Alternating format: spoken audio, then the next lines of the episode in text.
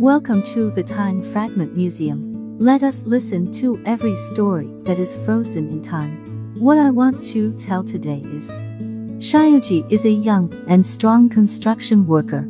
He is full of dreams about the future and wants to work hard and buy a house of his own. He also wants to marry a beautiful and virtuous wife and form a warm family.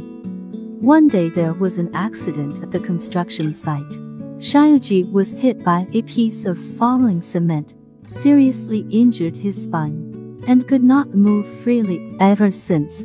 The doctor explained that he may be trapped in a wheelchair forever. This result makes Xiaoji fall into despair. He will never have a normal life again. The days in the ward were very difficult, and Xiaoji was immersed in negative emotions every day.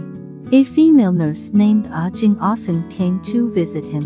Ah Jing is about the same age as Xiaoji, but she always has a bright face and likes to tell Xiaoji various inspiring stories. Xiaoji didn't pay much attention to Ah Jing at first, but Ah Jing didn't care and still visited him in the ward every week. She reads her favorite books to Xiaoji and discusses with him the true meaning of the value of life.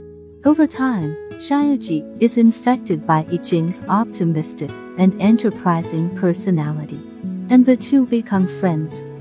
After being discharged from the hospital, Xiaoji struggled to adapt to his new life. Although he relies on a wheelchair to move around, he can do some simple tasks with his hands instead of being immersed in negative emotions all day long. He actively participates in various community activities and makes more friends. After Xiaoji was admitted to the hospital, he began to actively look for an errand that could work at home. Finally, he found a clerical job that could be done online. After get off work, he will go to a community school as a volunteer teacher to impart his experience and help more disabled people regain their confidence. The two began to support each other and life together.